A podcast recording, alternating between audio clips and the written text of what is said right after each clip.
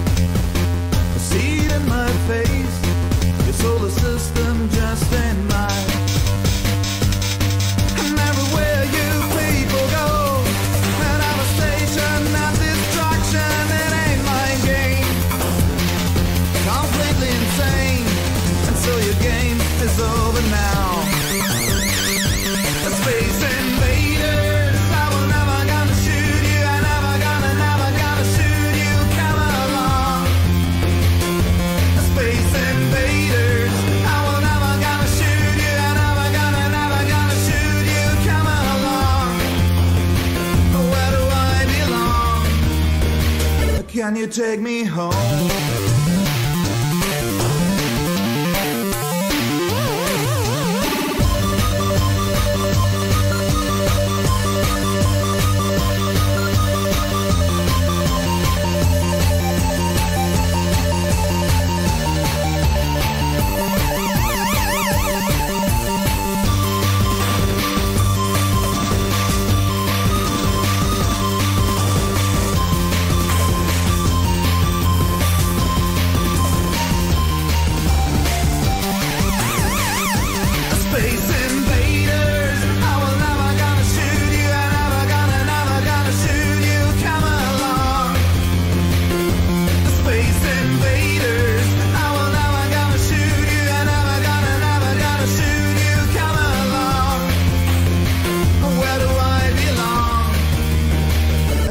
take me home?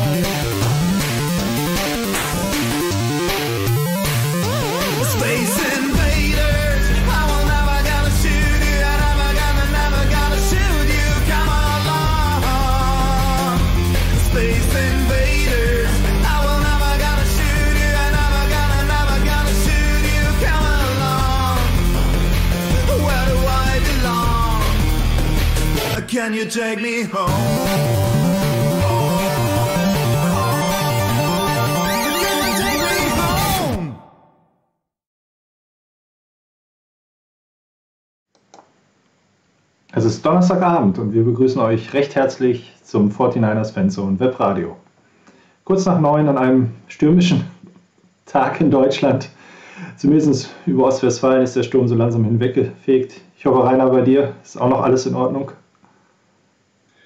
Erstmal guten Abend. Ähm, nö, bei uns hat es einen Baum umgelegt und so ein Spalier mit Rosen hat es uns auch umgedrückt, aber es ist vorbei. Kein Personenschaden und nichts Schlimmeres. Stimmt, das ist das Wichtigste. Genau. Genau, kein Personenschaden, das ist das Wichtigste. Ich versuche daraus gerade eine Überleitung zu machen, aber ähm, will mir nicht gelingen, muss mir auch nicht gelingen. Ähm, wir haben uns auch eine Bye-Week gegönnt. Trotzdem ähm, ist das letzte Spiel gegen die Arizona Cardinals durchaus nicht uninteressant gewesen. Und daher möchte ich dich einfach mal fragen, was ist dir denn aus der Partie gegen die Cardinals noch in Erinnerung? Einiges Positives trotz Niederlage äh, und ein paar negative Punkte. Ähm, was negativ war, ich fange mal damit an, war, dass ähm, die Strafen zu wirklich denkbar ungünstigen Zeitpunkten kamen. Ich glaube, in einem Drive allein drei Holdingstrafen. Äh, das war ein bisschen ärgerlich. Ähm, dann, dass manche Chancen nicht genutzt wurden, ähm, Punkte zu machen, beziehungsweise ein viertes Down auszuspielen, nicht auszuspielen. Ich fand es eigentlich gut, dass Shanahan recht aggressiv gecallt hat, dass er das unbedingt durchführen wollte, dass er hier beim vierten Down was machen wollte. Da gab es wohl bei dem mit Juszczyk zum Beispiel ein, äh, ein Kommunikationsproblem. Man kann so ein bisschen vermuten, dass der eigentlich gar nicht selber laufen sollte, sondern das nur antäuschen sollte und der Ball sollte nach links zu einem der beiden Receiver gehen, zu Ayuk oder zu, ähm, zu Samuel, die links daneben standen, so als Pitch. Aber gut, okay, auch der, der vierte Versuch an der Zwei-Yard-Linie, der da nicht geklappt hat.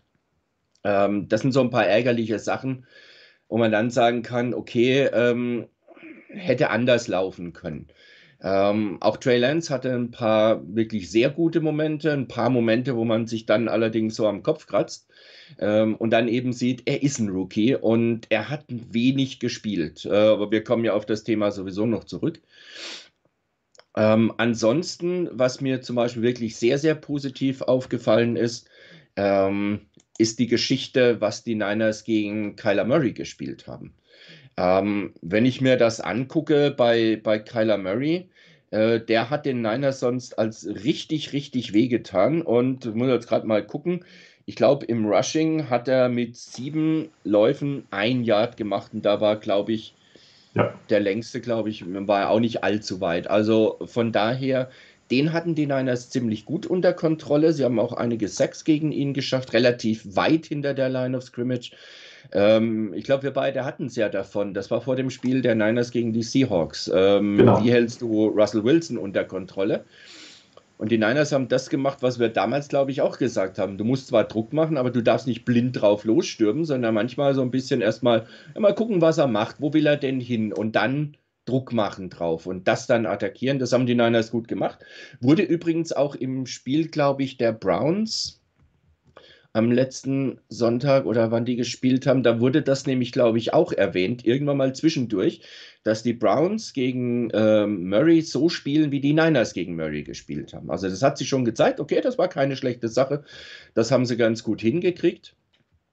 Und ähm, auch ansonsten, ich meine, klar, wenn du dir anguckst, ein, ähm, ein ähm, oh, wo ist er denn? Wo habe ich denn den? Ähm, fällt mir der Name tatsächlich. Ja, richtig, die Andrew Hopkins. Äh, hätte, ich, hätte ich jetzt fast geraten, aber ich wollte dich noch gucken lassen. Äh, er hat zwar sechs Catches gehabt für 87 Yards und hat einen Touchdown gemacht, aber ganz ehrlich, wenn man den Touchdown anguckt, das war bei Leibe nicht schlecht verteidigt von, von Josh Norman. Das war richtig gut verteidigt, aber der Pass war perfekt und es ist halt dann eben die Andrew Hopkins. Das ist kein 0815 Receiver, sondern einer der besten der Liga, die den schaltest du nicht vollständig aus im Normalfall. Ich finde, die Niners haben es trotzdem ganz ordentlich gemacht. Ähm, wie überhaupt die Defense ziemlich gut gespielt hat. Sie hatte ab und zu mal Probleme. Das war so der negative Punkt, den Tackle gleich zu machen. Aber ansonsten fand ich das gar nicht so verkehrt, wie sich die Defense da geschlagen hat. Ähm, wie gesagt, vorne Druck gemacht, häufig wirklich nur mit vier Mann.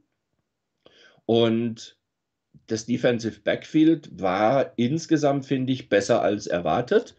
Ähm, die, die, ähm, die Cardinals hatten etwas mehr als 200 Passing Yards. Ich glaube, 200, 210 waren es, aber halt nur 210. Man hat ja keine 300 oder 350 Yards kassiert, sondern nur rund 210. Äh, man hat den Cardinals insgesamt weniger als 100 Yards ähm, über den Lauf gegeben. Auch das war nicht immer so. Also von daher Defense-Seite wirklich gut. Ähm, Special Teams haben, glaube ich, nichts Wesentliches verbockt. Ähm, die Offense hat gestottert. Ähm, in Anbetracht der Tatsache, dass man mit Trey Lance gespielt hat, es sein erster Start war und das gleich bei den Cardinals beim aktuell wohl heißesten Team der Liga, ne, das einzig nach wie vor ungeschlagene Team der Liga, finde ich das passabel. Es ist echt ein bisschen schade, dass da nicht mehr dabei rausgesprungen ist. Ähm, die Chance war tatsächlich da. Also die Niners waren definitiv nicht chancenlos, wie auch in den Spielen davor. Sie waren nicht chancenlos. Sie hatten ihre Möglichkeiten, sie haben sie nicht genutzt. Das ist so ein bisschen das, was den Niners fehlt, hier so ein bisschen ja, den Killerinstinkt wirklich rauszupacken und den Gegner dann wirklich bei den Hörnern zu nehmen, so richtig.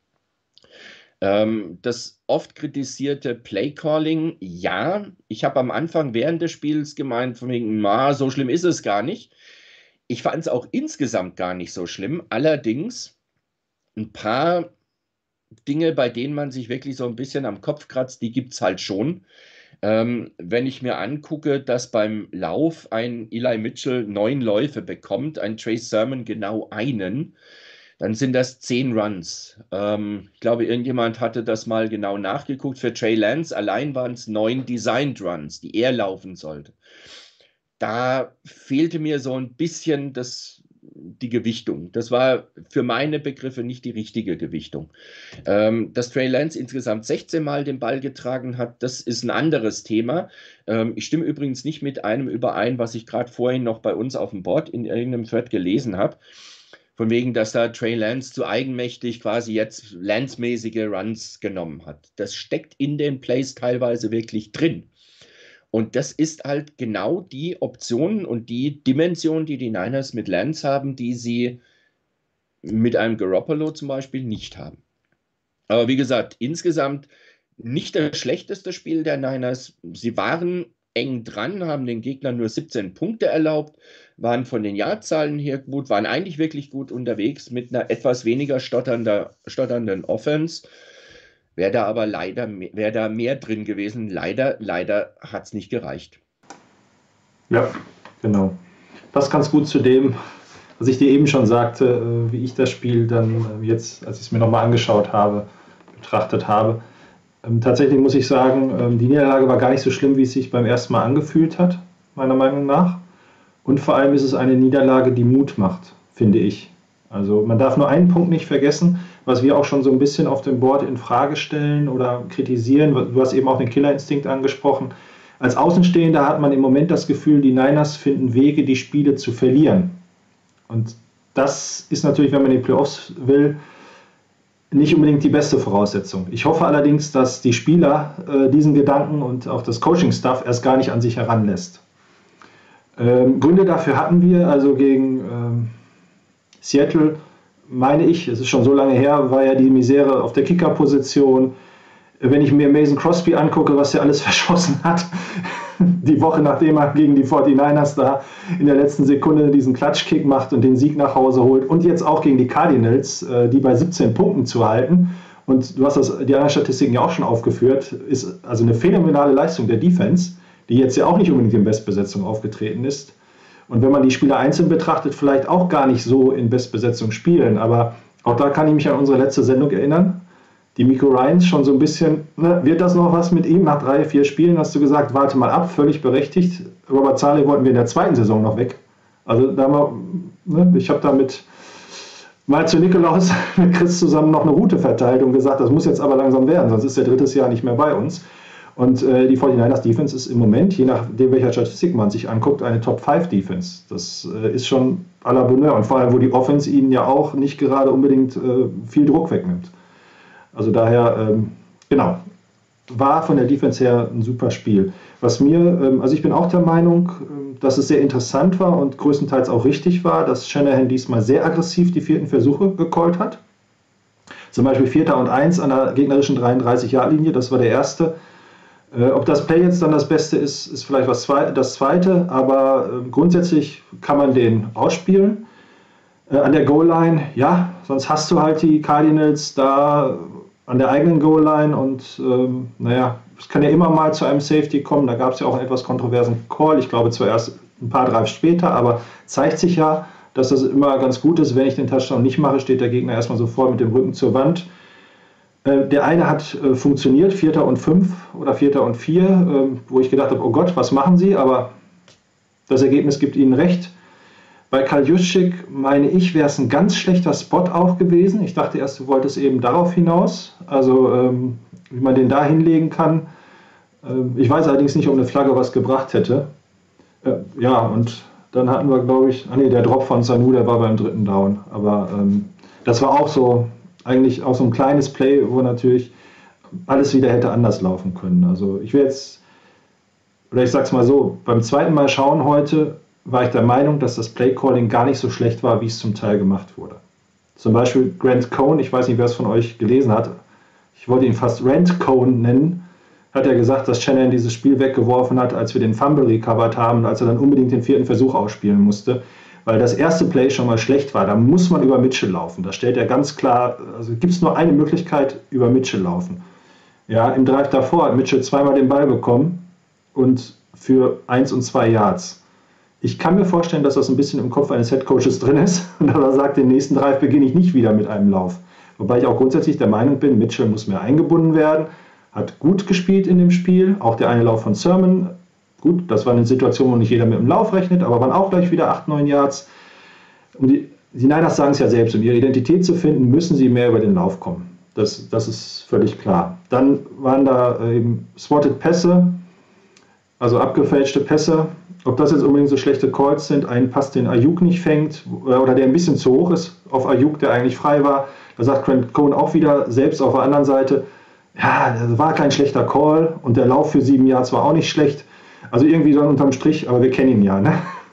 Also ähm, ja, genau. Was ähm, ich noch fand, waren, dass ähm, Trey Lance gar nicht so häufig durch die Mitte gelaufen ist, wie wir es zum Teil auch diskutiert haben, wie man es gefühlt hat. Wenn, dann waren die Läufe über die Mitte wirklich nicht unbedingt besonders erfolgreich, vor allem die nicht, die aus der Pistol herausgelaufen worden sind. Das war auch der erste, äh, vierte Versuch, der nichts gebracht hat, weil auf die Pistol ähm, schienen sich die Cardinals, wenn dann ein Lauf kam, gut eingestellt zu haben. Wir haben gleich noch ein anderes Play aus der Pistol-Formation.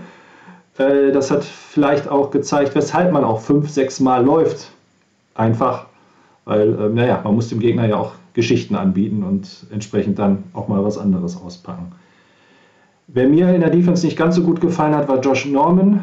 Ähm, aber ihn als Alleinschuldigen jetzt festzumachen, wäre auch ein bisschen unfair. Ähm, er hat nun mal fast immer gegen die Andrew Hopkins gespielt. Aber er hat ein paar Flaggen kassiert. Ähm, die Coverage war vielleicht nicht immer ganz so gut. Er hat ein paar Tackles verpasst, wo noch was raus wurde. Aber auch bei dem Touchdown bin ich bei dir, Rainer, da gebe ich ihm keine Schuld. Wenn, kann er nur versuchen, den Arm zu spielen, aber die Andrew Hopkins, also er hat auch kaum eine Chance, an den Arm ranzukommen. Und ähm, gut, dass Hopkins, sagen wir es vorsichtig, ein Top-5-Receiver ist, das wissen wir alle. Und äh, wir haben ja auch den Vergleich äh, gelesen, durchaus interessant, McVay, Kingsbury, Shanahan. Für mich, also nur ganz kurz meine Meinung, war McVay letztes Jahr auf dem absteigenden Ast hat jetzt seinen Quarterback bekommen, mit dem es wesentlich besser läuft. Und Kingsbury hat mir schon an der Texas Tech super gefallen, äh, macht einen Bombenjob, hat aber natürlich auch das Glück, dass, ich glaube, Steve Kame ist ja immer noch General Manager bei den Arizona Cardinals, der geht aber auch all in. Ne? Also was heißt all in? Ähm, der holt diese Playmaker von woanders ähm, für, das, für die Offensive. Und das ist vielleicht ein Punkt, den wir irgendwann anders mal diskutieren werden, ob die 49ers da eventuell auch ein bisschen aggressiver werden müssen, wenn sie überhaupt das Geld dazu haben. Das ist ja auch immer klar.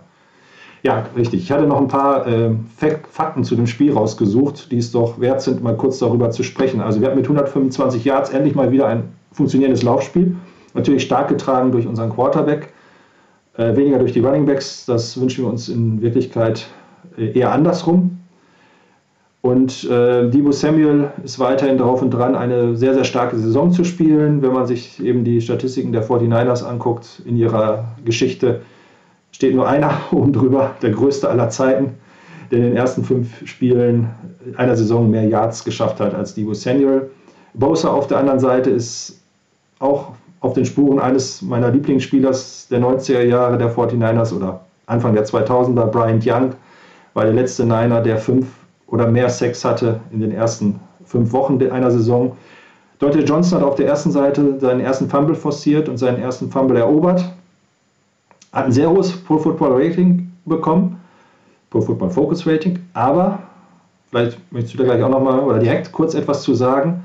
Auf der anderen Seite kamen alle neuen Pässe auf Dante Johnson an. Ähm, trübt das deiner Meinung nach ein bisschen seine Leistung an dem Tag? War aber kein Touchdown bei, das ist immer wichtig. Also ich muss mir jetzt die ganzen Pässe nochmal angucken, die auf, in seine Richtung geworfen wurden, die er da, wo er den Catch nicht verhindern konnte. Ähm, ja, trübt natürlich die Leistung. Du erwartest ja von einem Cornerback, dass er schon vielleicht den einen oder anderen Ball erst gar nicht zum Receiver kommen lässt oder so den Receiver stören kann, dass der nicht den Ball vernünftig fangen kann. und in der Hinsicht war das nicht so toll von Dante Johnson. Auf der anderen Seite aber, ähm, er hat keinen Touchdown abgegeben. Also entweder wahrscheinlich, wenn, da, wenn eben alle neun Pässe in seine Richtung ankamen, wurde da gar, gar keiner in seine Richtung geworfen. Ähm, ja. Also ich Daher, wie gesagt, da müsste ich mir die, die Plays mhm. nochmal angucken, genauer. Ja. Aber ansonsten, ja, klar, du erwartest, dass der eine oder andere Ball vielleicht abgewehrt wird und dass er nicht ankommt. Ähm, dass er endlich mal einen Fumble ähm, forcieren konnte und den auch noch gleich sichern konnte, das war allerdings wirklich eine sehr gute Aktion. Sehr gute Aktion. Genau. Also ich hatte auch grundsätzlich das Gefühl, dass er recht sicher in dem Spiel war. Also ich glaube, er war dann wenigstens immer sofort dran an dem Mann. War halt auch ein bisschen überrascht, dass das auf der anderen Seite ähm, eben auch auf seiner Stats-Chart sozusagen steht.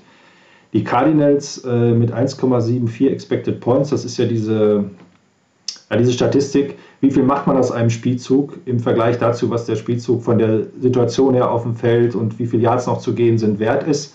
Das war der mit Abstand schlechteste Saisonwert, wenn man sich anschaut, was sie gegen die Rams, äh, Entschuldigung, gegen die Cardinals, äh, ist, war nicht gegen sich selbst, gegen die Browns war das letzte Woche 16,91.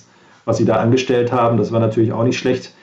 Aber auch die 49ers eben, da sind wir bei dem Punkt, den du eben auch schon mal gesagt hast, unterm Strich war es in der Offense zu wenig. Oder wie Matt Mayocco so schön sagte, eigentlich ein gar nicht so schlechtes Spiel. Aber gegen das muss man auch wieder sagen, gegen so ein Team hat es unterm Strich nicht gereicht. Aber daher finde ich, macht es Mut für den Rest der Saison. Also ähm, die Cardinals waren die Woche drauf gegen die Browns ja wieder absolut on fire und äh, haben sogar noch in ihrem eigenen Stadion gespielt, gegen einen Rookie-Quarterback. Und dafür haben sich die 49ers recht gut aus der Affäre gezogen, haben aber unterm Strich auch alle gesagt, das Gefühl hatten wir, glaube ich, auch, es wäre mehr drin gewesen in dem Spiel. Ja, es war ja nicht nur ein Rookie-Quarterback, ähm, der Top-Titan nicht dabei ähm, ja. bei den Niners. Ähm, die Running Backs Nummer 1, 2, 3 eigentlich nominell vor der Saison, würde ich sagen, auch nicht dabei. Also von daher, ja, soll aber nichts entschuldigen, denn irgendwo ein bisschen mehr von der Offense hätte durchaus kommen dürfen und auch müssen. Ja. Gut, dass du Kittel nochmal ansprichst. Als ich das Spiel eben gesehen habe, habe ich gedacht, da jetzt noch Kittel rein, hm, schauen wir mal. Wobei Kittel dann natürlich auch, ich sag mal, von der Leine gelassen werden muss und nicht nur als sechster Lineman aufs Feld geschickt werden darf, damit Lance noch mehr laufen kann. Oh Gott, bewahre. Äh, hoffentlich hat das keiner in ja, Santa Clara gehört. Was, was halt auch, ich habe jetzt nicht nachgeguckt, wie hoch der Prozentsatz war, aber ähm, die Cardinals haben relativ oft geblitzt, sind mit fünf Mann Richtung Trey Lance, mhm. um ihn wirklich da unter Druck zu setzen. Ähm, ja klar, setzt den Rookie, den Rookie unter Druck. Ähm, gib ihm Aufgaben und dann guck mal, was er draus macht. Also es war die richtige Taktik letztendlich. Also von daher, auch damit musst du natürlich erstmal zurande kommen. Das kriegst du nur durch Spielpraxis und da hatte Trey Lance relativ wenig. Ähm, und auch im, im Training kannst du das nur bedingt simulieren. Und vor allen Dingen auch im Training du musst ja auch mit deinen Leuten spielen, also mit den, mit den Leuten, die als Starter dann auch drin sind und nicht nur mit der zweiten Garnitur spielen, damit du da so ein, ja, eine Chemie entwickeln kannst, dass du da mit denen ähm, ja auf derselben Seite des Playbooks bist. Und das fehlt natürlich noch. Und ähm, das wird jetzt erstmal, denke ich, nicht wirklich anders werden. Gut, dass du ihn nochmal ansprichst. Wir werden ihn gleich auch ein bisschen thematisieren, weil er ist ja die Zukunft der 49ers und das war jetzt das erste äh, Spiel, das er gestartet ist. Ähm, ich fand ihn erstaunlich ruhig in seiner ganzen Spielweise. Also nicht hektisch, nicht ähm, hibbelig oder irgendwie so etwas. Gerade auch vor dem Hintergrund, er hat ein Jahr ausgesetzt mit Football, also zumindest kein Wettbewerb gespielt, kommt aus der Division 2, also ist eigentlich das Niveau jetzt nun auch sowas von gar nicht gewohnt, was da in der NFL abgeht. Und dafür war das schon recht erstaunlich und wirkte für mich nach relativ wenig Panikmode und macht dann auch wieder Hoffnung äh, für die Zukunft. Ja, ich konnte auch einen Kommentar, den ich irgendwo gelesen habe, ich glaube bei uns auf dem, auf dem Board auch, ähm, dass Trey Lance so ein bisschen ja. so aufgescheuchtes Huhn. Also ich habe mir das Spiel, wie gesagt, noch mindestens zweimal angeguckt. Ich glaube, es waren sogar dreimal dieses aufgescheuchte Huhn fand ich eigentlich nicht. Also so, dass er so Happy Feet hatte. Ja, vielleicht in der einen oder anderen Situation mag das so gewirkt haben, aber ähm, er ist auch, es hört sich jetzt vielleicht wirklich blöd an oder nach dem Motto, wie kommt denn der Mensch da drauf? Aber er ist kein Run-First Quarterback. Das ist er nicht. Und jeder, der das behauptet, der sollte mal die Plays wirklich ganz genau sich angucken. Das ist nicht der, oh, da ist eine Lücke, ich laufe durch ähm, wie es zum Beispiel bei Kaepernick immer war. Ja, oder sehr, sehr häufig der Fall war. Der hatte seine Lücke, nicht sofort seine Anspielstation, zack, loslegen, loslaufen. Das ist bei Lance ein bisschen anders. Ja, man, also. Wie gesagt, muss mal gucken, wie er sich da entwickelt in der Richtung. Bei mir ist das ganz stark bei der ersten Interception aufgelaufen, äh, aufgefallen. Bei der ersten, bei der einzigen. Ich saß vom Fernseher und sah, äh, geschrien, lauf, weil ähm, war ja vor ihm ganz wenig und der hätte ja locker sieben, acht Yards machen können. Ich weiß gar nicht, wie viel er machen musste. Drei, vier, fünf. Also die waren locker drin. Nee, er hat gepasst. Und äh, entweder ist ihm das ganz stark eingebläut geworden oder es passt dazu, was glaube ich auch viele Beobachter, die sich ihn genauer angeguckt haben, vor der Draft schon gesagt haben. Passt mal auf, der bringt zwar das alles mit, der hat so viele Rushing Touchdowns und ist so, hat so wenig gepasst, weil die Offense von denen auch stark über den Lauf kommt. Aber er ist kein Run-First-Quarterback, das würde ich auch sagen. Und ähm, ich selbst hatte auch ein bisschen das Gefühl, was vielleicht nicht ganz so drastisch, wie es irgendjemand auf dem Board ausgedrückt hat. Jetzt haben wir eine schwache Version von Colin Kaepernick. Gebe zu, weil ich immer noch so skeptisch bin aufgrund seiner fehlenden Erfahrung. Aber nachdem ich das Spiel und jetzt nicht als absoluter Quarterback-Experte mir angeschaut habe, ähm, sieht das ganz anders aus. Also wer sich das vielleicht nochmal mit ein bisschen Abstand anschauen kann und einfach voll die Emotionen weglässt, weil das Spiel ist nun mal verloren und wird auch beim zehnten Mal gucken nicht mehr gewonnen, wird dann da vielleicht eben doch auch das erkennen, was du gesagt hast, dass das sehr häufig auffällt, dass er erst den Pass sucht und ähm, übrigens Murray für mich auch. Das sieht man vielleicht ganz gut, um mal zur nächsten Chart zu kommen. Mich hat das ganze Spiel, was die Cardinals gemacht haben, äh, gecallt haben, sehr stark daran erinnert, was die 49ers unter Shanahan spielen. Wenn wir uns hier mal die Passing-Chart auch angucken von Kyler Murray, die trifft es vielleicht auch ein bisschen. Von seinen 31 Pässen sind 1, 2, 3, 4, 9 hinter der Line of Scrimmage. Zählen wir mal die innerhalb der ersten fünf Yards noch dazu, dann sind wir bei 15, 16 Pässen. Also dieses, ne, hier einen hin, da einen hin. Rondell Moore war für mich, äh, jetzt wäre mir fast Debo Samuel für Arme rausgerutscht, das würde aber Rondell Moore gar nicht gerecht werden. Ein Spieler, wer ihn mal im College gesehen hatte, wird ihn bestimmt auch in dieser Draft auf dem Zettel gehabt haben. Äh, ich habe ihn zum Beispiel zu den Packers in der zweiten Runde geholt. Äh, hätte er mir auch besser gefallen als in der eigenen Division. Ähm, also wurde auch gut eingesetzt und es sind nur zwei, ja, so richtig lange Bomben dabei gewesen. Einmal dieser Pass, der natürlich spielentscheidend war, nach rechts raus auf die Andre Hopkins, der eigentlich unterworfen war. Aber die Andre Hopkins, wir haben es schon gesagt, ist nicht irgendwer, das erkennt und dem Ball entgegengeht und unsere beiden Verteidiger zu spät kommen. Und dann dieser unwahrscheinliche Catch an der Außenlinie von Rondell Moore, wo im ersten Moment sich alle sicher waren, dass der äh, halt im Aus ist und man hinterher sehen konnte, dass er den, äh, ja, ich weiß nicht, wie er das geschafft hat, mit 1,50 Meter Körpergröße, drei Meter außerhalb noch, äh, um mit den Füßen drin zu bleiben. Also, ja, genau. Also daher, ähm, sonst hat die Defense wenig zugelassen, sagen wir es mal so. Außer dieser beiden ganz, ganz großen Big Plays. Und sowas gehört natürlich auch dazu. Und dagegen dann äh, die Chart von Trey Lance, ich habe beim Sehen gedacht, der hat ja nie outside, also außerhalb der Nummern geworfen. Wobei ich da auch nur vielleicht die Pässe aus der Pocket heraus äh, ja, äh, so im Kopf hatte. Und das habe ich mir auch aufgeschrieben nach 35 Minuten oder sowas, also nicht am Ende des Spiels. Aber wenn man sich die Charts anguckt, stimmt das ja gar nicht. Und ich finde es vor allem erstaunlich, dass er so viel nach links, wo man ja eigentlich immer denkt, linke Seite für einen rechtshändigen Quarterback ein bisschen schwieriger. Ähm, dass er da sehr viele Pässe angebracht hat. Man müsste da vielleicht aber auch nochmal gucken, auf welche Seite er eher halt hinter der Scrimmage äh, rausgerollt ist, um von dort eben nochmal zu werfen. Die Interception fand ich unglücklich.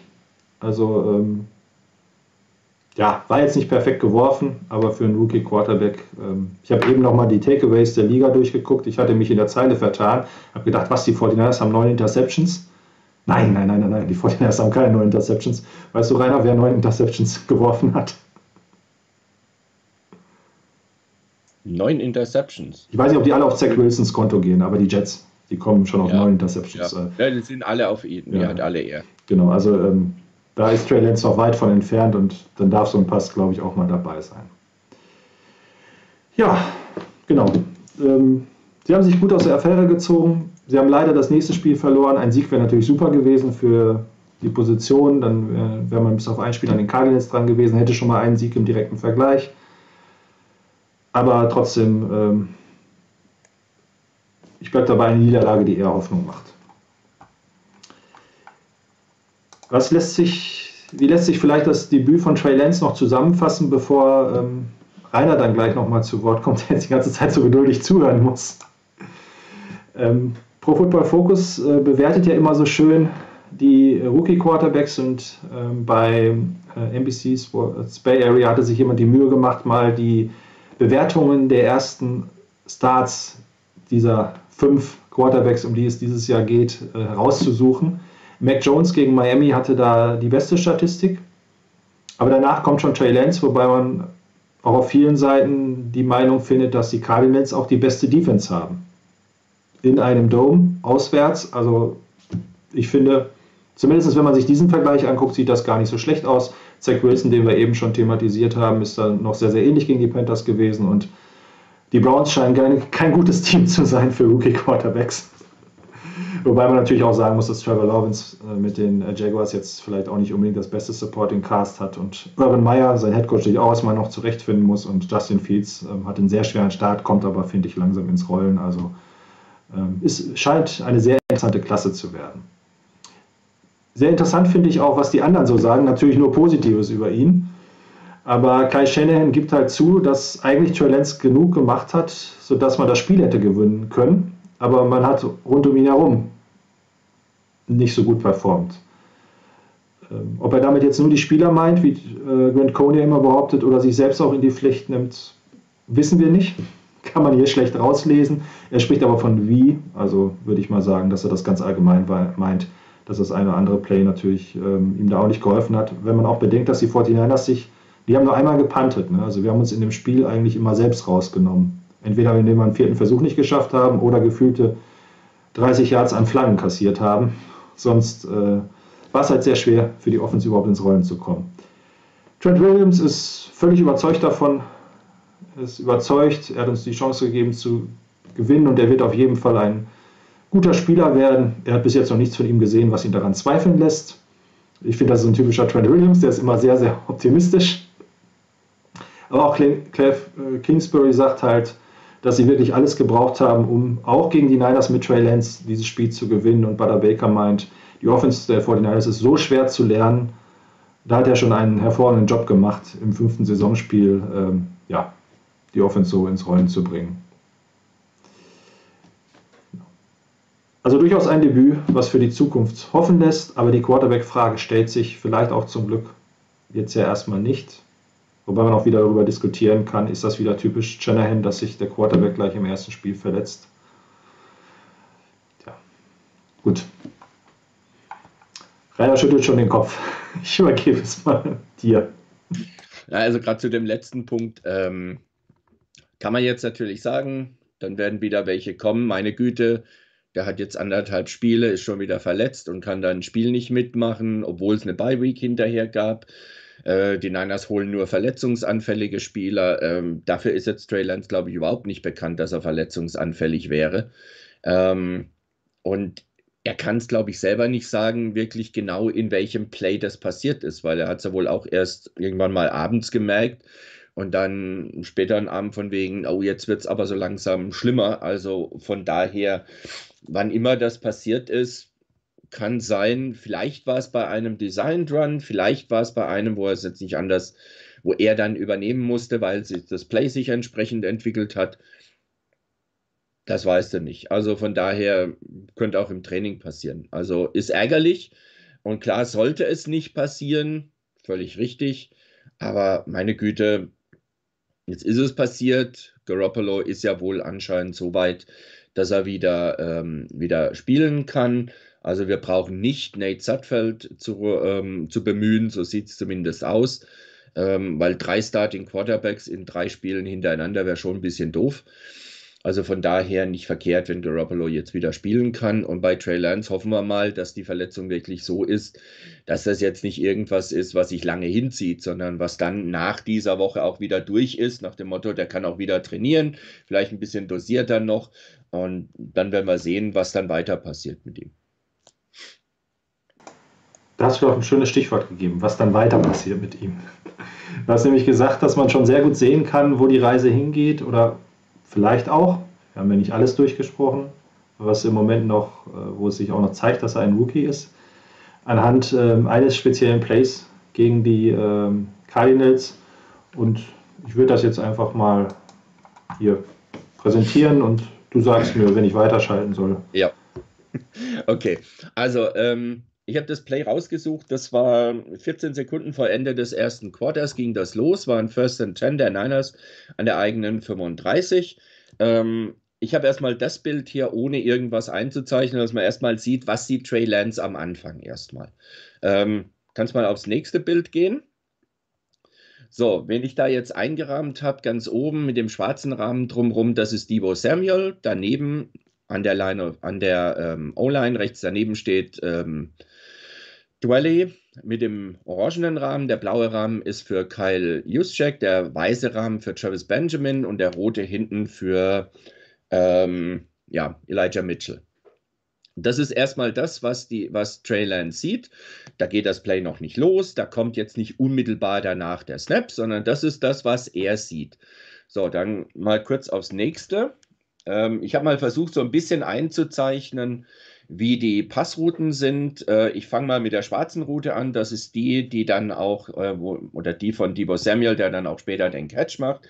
Der geht erstmal ungefähr 10, 12 Yards geradeaus und dann in einem Bogen rüber Richtung der Seitenlinie, der unteren Seitenlinie von hier gesehen, wo also etwa auf, auf Höhe der linken Hashmark von der Niners Seite aus gesehen, der linken Hashmark ungefähr bei der 45-Yard-Linie ähm, der Cardinals rauskommt. Das heißt, er läuft da richtig schön Bogen und dann parallel zur Linie dann weiter. Ähm, Rost Valley, da habe ich so einen kleinen Punkt eingezeichnet, wenn man den noch sieht, ähm, an der 4 bei der 40-Yard-Markierung. Äh, bis zu dem Punkt läuft Rost Valley, nachdem er kurz mal äh, JJ Watt angeblockt hat, also dem wirklich nur mal kurz einen Schubs verschafft hat, dann läuft er sofort los. Bis zu dem Punkt läuft er, ohne sich umzudrehen. Das ist also keine Route, die er läuft nach dem Motto, da kann Trey Lance schnell hinspielen, um ein paar Yards zu machen, äh, um schnell zwei, drei Yards zu machen, äh, sondern das ist eine Route, die braucht ein paar, ein paar Meter, ein paar Yards, bis er sich dann umdreht und dann da weiterläuft. Elijah Mitchell mit der roten Route, der läuft einfach ein zwei, drei Yards nach vorne, ähm, hat so ein bisschen auf mich den Eindruck gemacht, der soll mal gucken, was da auf der Seite passiert mit dem, mit dem Pass Rush, ob ähm, Kai Juszczyk, der keine Passroute laufen wird, ähm, ob der mit seinem Mann zurechtkommt oder ob er helfen muss. Und dann geht er nach vorne, äh, dreht sich dann auch um auf der Line of Scrimmage. Und Travis Benjamin unten hat eine ganz simple Route. Gib ihm, Gas geben, losstarten, Full Speed nach vorne, Richtung der Hashmark und dann parallel weiter. Also der geht nicht quer übers Feld drüber, sondern nur nach, nach, äh, nur nach vorne, einfach nur tief gehen. So schnell wie möglich, so tief wie möglich gehen. Das sind die Passrouten. So, dann bitte das nächste, weil jetzt kommt die Defense. Das, was Trey Lance als erstes sieht, ist, er hat die vier D-Liner, Oben JJ Watt, unten ähm, Chandler Jones, dazwischen seine zwei Defensive Tackles. Rot umrandet sind die drei ähm, Linebacker. Das waren, glaube ich, Simmons, Collins und ähm, wer noch? Jordan Hicks. Weiß sind die beiden Cornerbacks. Oben bei Samuel steht er dicht an der Line. Unten Travis Benjamin hat ein bisschen Platz nach vorne. Also der wird nicht direkt, kriegt nicht direkt einen Schubs wahrscheinlich, sondern da ist erstmal Platz. Äh, die linke blaue Markierung, die blaue Markierung sind die beiden Safeties. Links Jalen Thompson als tiefer Safety, also ein Single, äh, Single High Safety. Ähm, und Buddha Baker steht zwischen den Linebackern und Robert Alford ist das, glaube ich, als Cornerback da unten. Das ist erstmal der Look, den Trey sieht. So, jetzt geht es so ein ganz kleines bisschen weiter und deshalb jetzt bitte das nächste Bild. Ähm, was jetzt passiert, wir sind ein bisschen weiter, noch kein Snap, aber wir sind ein bisschen weiter und wenn man sich das anguckt, ähm, oben hat der Cornerback sich ein bisschen nach hinten bewegt. Also nicht von wegen kurzen Bump direkt an der Line of Scrimmage, sondern da wird ein bisschen Platz gegeben. Ähm, Karl Juszczyk, der rechte blaue Rahmen sozusagen, bewegt sich seitwärts rüber. Das ist so eine, eine, eine, Bewegung, die die Niners immer mal wieder haben, dass Karl Juszczyk quasi wie ein End aufgestellt ist, dann aber seitwärts rüber geht, um als Vorblocker für einen Lauf zu agieren. Also von daher eine Situation, ja, da könnte sich gut ein Laufspielzug daraus entwickeln. Der linke blaue Rahmen, das ist Buddha Baker und der kommt so langsam aber sicher immer näher ran und nimmt dabei auch Fahrt auf. Ähm, weil er wird dann, wenn wir gleich sehen, dann auch als blitzender Safety dabei sein. So, dann nächstes Bild bitte. So, ähm, das Schwarze, was ich da eingerahmt habe, äh, man sieht es wahrscheinlich kaum, deshalb habe ich es eingerahmt. Das ist der Moment unmittelbar nach dem Snap, denn da in dem schwarzen Kreis, da ist der Ball im Moment. Der hat also die Hand von Alex Mack schon verlassen, ist auf dem Weg nach hinten. Man sieht, Buddha Baker ist noch näher an der Line of Scrimmage. Er wird, wie gesagt, auf den Pass Rush gehen. Ansonsten ist noch gar nicht groß was passiert, außer dass der tiefe Safety noch ein kleines bisschen tiefer steht. So, nächstes Bild. Ähm, genau, da ist der Ball. Da habe ich jetzt nicht mehr extra was eingezeichnet. Der Ball ist ganz kurz vor den Fingern von Trey Lance. Also er fängt den Ball. Die Linebacker alle noch in Hab-8-Stellung. Äh, Buddha Baker nimmt jetzt richtig Fahrt auf, um da durchzustarten. Die beiden Cornerbacks haben ihre Position, warten ab, was da passiert, was da kommt. Und der tiefe Safety ist in der Rückwärtsbewegung. Also bewegt sich langsam immer weiter weg. So, nächstes Bild. So, das ist der Moment noch kurz bevor die Ballübergabe wirklich angetäuscht wird. Ähm, in dem Moment ist der tiefe Safety, also Jalen Thompson, noch ein kleines bisschen weiter. Die Cornerbacks wegen sich dahin. Buddha Baker ist auf dem Weg Richtung Quarterback. Und die Linebacker, ähm, die fallen nicht auf den Lauf rein die sind da nicht irgendwie nach dem Motto alle nach vorne, sondern die sind schon in Hab-8-Stellung, was dann als nächstes passiert. So, nächstes Bild bitte. Das ist die Ballübergabe oder die angetäuschte Ballübergabe. Man sieht, dass die Linebacker hier gar nicht groß irgendwas machen. Ähm, die wollen hier einfach nur ihre Positionen einnehmen mehr ist noch nicht. Vom, von der Blickrichtung her von äh, Trey Lance, wenn man sich das etwas größer dann anguckt, man sieht, Trey Lance guckt die ganze Zeit Richtung Travis Benjamin. Da ist kein Debo Samuel, da ist gar nichts oder sonst was, ist einfach nur Richtung Travis Benjamin geguckt. So, nächstes Bild. Ähm, die Ballübergabe ist angetäuscht. Elijah Mitchell guckt, was da ähm, Kyle Juszczyk gegen Buddha Baker macht. Alle anderen haben gut geblockt. Ross Dwelly oben hat mal kurz bei JJ Watt angeblockt, ist dann aber jetzt gerade auf dem Weg, sich wegzubewegen. Wenn man genau hinguckt, die Linebacker alle Richtungen des Plays, alle Richtungen ähm, Trey Lance, bewegen sich langsam ein bisschen weg, haben eher so die Rückwärtsbewegung drin. Äh, der tiefe Safety ist mittlerweile bei der eigenen 45-Yard-Linie angekommen. So, ähm, nächstes Bild. So, das Ganze hat sich ein bisschen weiterentwickelt. Jordan Hicks, das ist der Linebacker der Cardinals, der unten im Bild ist, etwa an der 40-Yard-Linie. Der ist so ein bisschen am gucken, was da passiert, also ob da vielleicht ein Elijah Mitchell durchkommt oder ähnliches noch. Und alle anderen orientieren sich zu ihrem Mann. In dem Moment könnte man der Meinung sein, dass beide Cornerbacks ähm, Man-Coverage spielen. Ja, mit einem Safety over the top für die ganz Tiefen, wenn sie da geschlagen werden. Gut, äh, nächstes Bild. Das Ganze entwickelt sich jetzt so ein kleines bisschen weiter. Da ist jetzt noch nicht allzu viel passiert, ähm, außer dass die Linebacker sich eher ein bisschen nach hinten orientieren. Jordan Hicks ist so ein bisschen, wirkt so ein bisschen unentschlossen. Es wirkt auf mich so, dass der Mittellinebacker, das war Simon Collins, der also da den Hashmarks steht, äh, etwa auf der Höhe der 42-Yard-Linie der Niners, dass der hier gesehen hat, okay, weil er hatte von der Blickrichtung Richtung Travis Benjamin, okay, der kommt nicht hinter mich.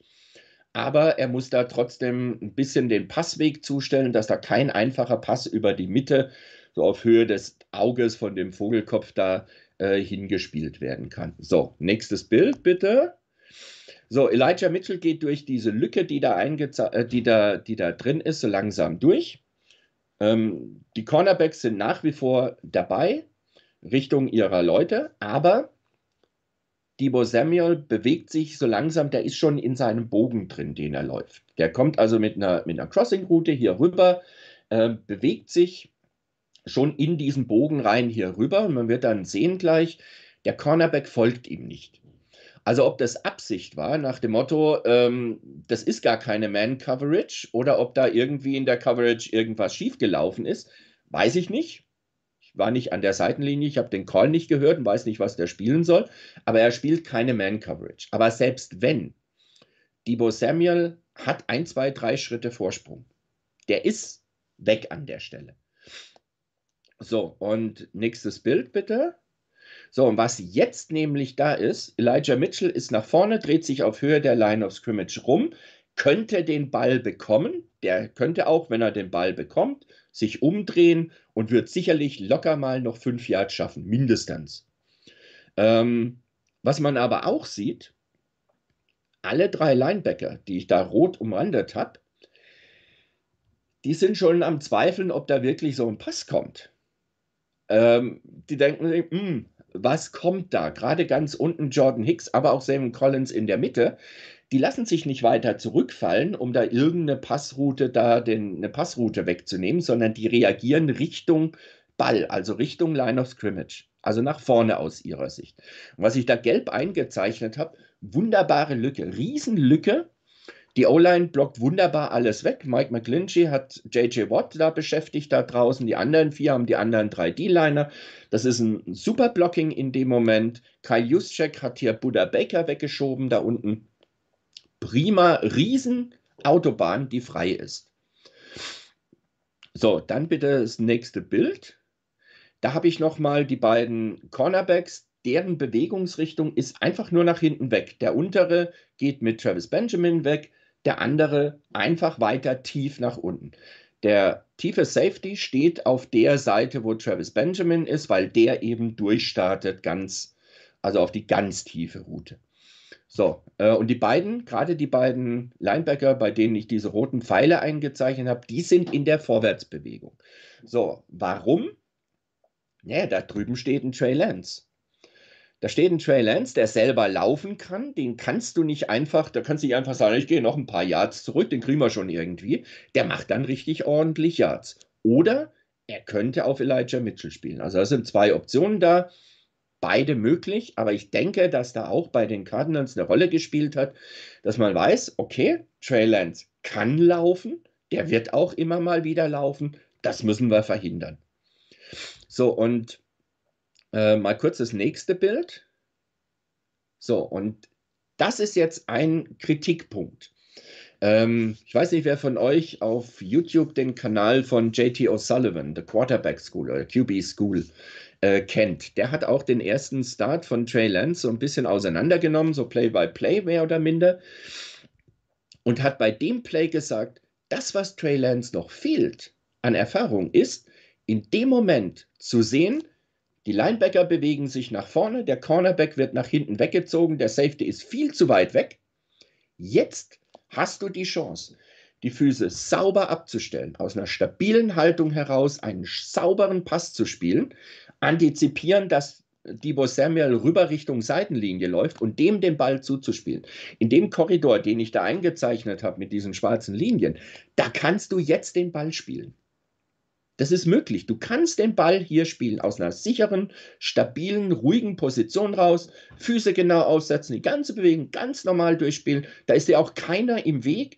Du musst den Ball nur über diesen Linebacker drüber legen, der in dem Moment hier in der Bewegung nach vorne ist. Wenn der das merkt, ups, da kommt ein Ball, dann muss er sich umdrehen oder erstmal stoppen, umdrehen und nach hinten. Ist nicht einfach, kannst du aber hier wunderbar legen. Das ist so ein Kritikpunkt. Das ist das, was Trey Lance lernen muss. Weil den muss er eigentlich sehen und aus der Situation werfen.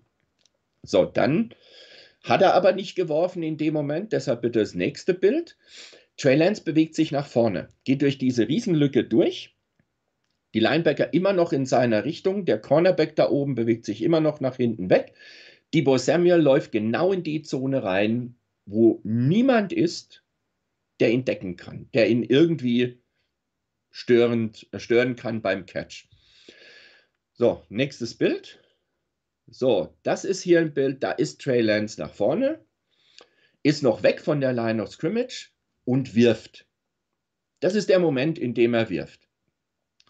Ähm, okay, Ball, Ball kam an, kein Thema, aber das ist der Moment, in dem er wirft. So, und jetzt nächstes Bild. Und das habe ich extra mal eingezeichnet. Und wer sich das Play angeguckt hat mit der Interception, das war fast genauso. Da ist er nach vorne und aus dem Lauf heraus. Und hier, er ist Rechtshänder. Er springt mit dem rechten Fuß ab. Ähm, also ganz ehrlich, jeder, der irgendwann mal Handball gespielt hat, weiß, als Rechtshänder springst du links ab, weil du da die bessere Position hast. Und hier mit rechts abspringen und mit rechts werfen, ja, ist ein anspruchsvoller Wurf. Und vor allen Dingen, er springt. Das heißt, er hat keinen stabilen Halt in dem Moment. Den kann er da auch nicht mehr einnehmen, weil da ist mittlerweile Chandler Jones vom Block von Trent Williams weg und der hält ihn nicht fest. Das hätte 10 Yards Penalty gegeben. Er kann sich nicht mehr hinstellen. Und deshalb muss er in dem Moment werfen. Das ist so der Kritikpunkt. Hätte er vorher geworfen, ganz stabiler Stand, alles wunderbar, alles okay.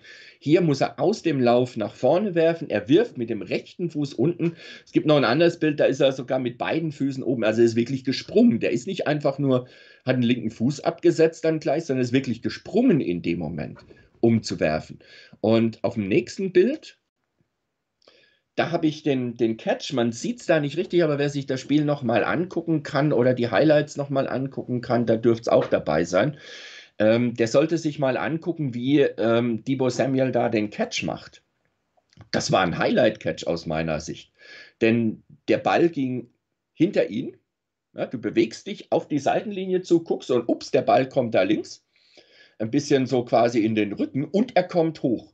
Also Samuel musste brutal abstoppen, hochspringen, sich dabei drehen und nach hinten lehnen, auf diese linke Seite lehnen, wo er hergekommen ist, um den Ball zu fangen. Er hat ihn dann sehr sicher gefangen.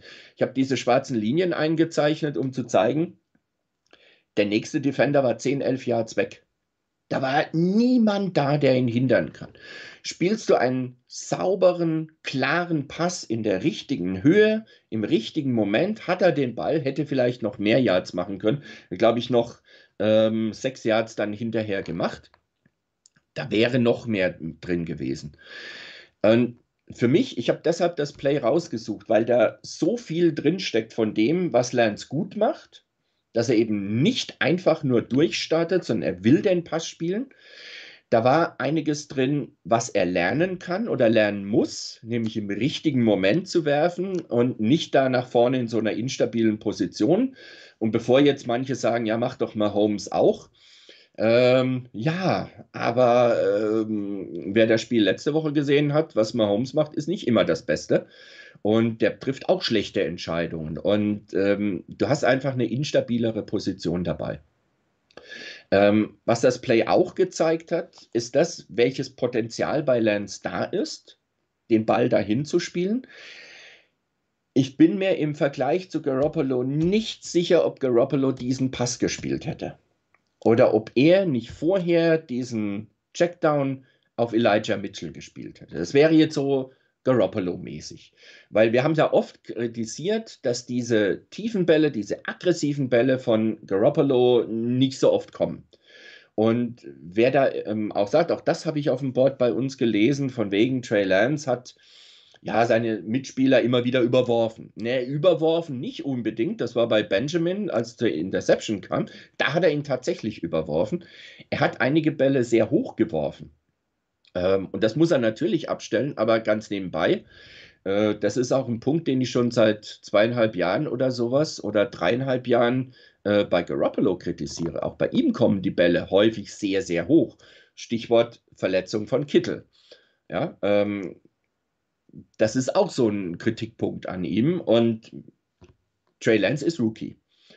Und was man auch in dem Play gesehen hat, ist, glaube ich, dass diese, diese etwas andere Art, wie die Defense spielen muss.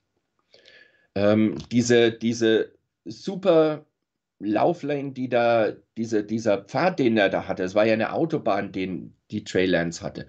Du musst als gegnerische Defense, wenn ein Quarterback der Niners eine solche Lücke hat, bei Garoppolo, das kriegst du hin. Da kannst du noch was machen draus. Bei Trey Lance, na, das sieht schon anders aus. Du musst als Defense anders spielen.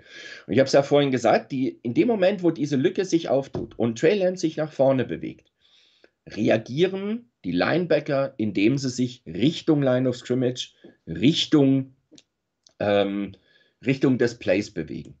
Und das ist aus meiner Sicht eine Dimension, die die Niners in ihrem Spiel drin haben mit Trey Lance, die sie ohne ihn mit Garoppolo als Quarterback schlicht und ergreifend nicht haben. Und das ist das, was, was du auch gesagt hast, von wegen so ein mutmachendes Spiel. Ich finde, gerade in dem Play sind einige Sachen dabei, die echt Mut machen. Man merkt, okay, da muss noch dran gearbeitet werden, ähm, wie auch an dem, dass so viele Bälle an der Line of Scrimmage abgeschlagen werden oder runtergeschlagen werden. Das sind Punkte, da muss man, an, muss man dran arbeiten. Das kann man nur bedingt im Training machen.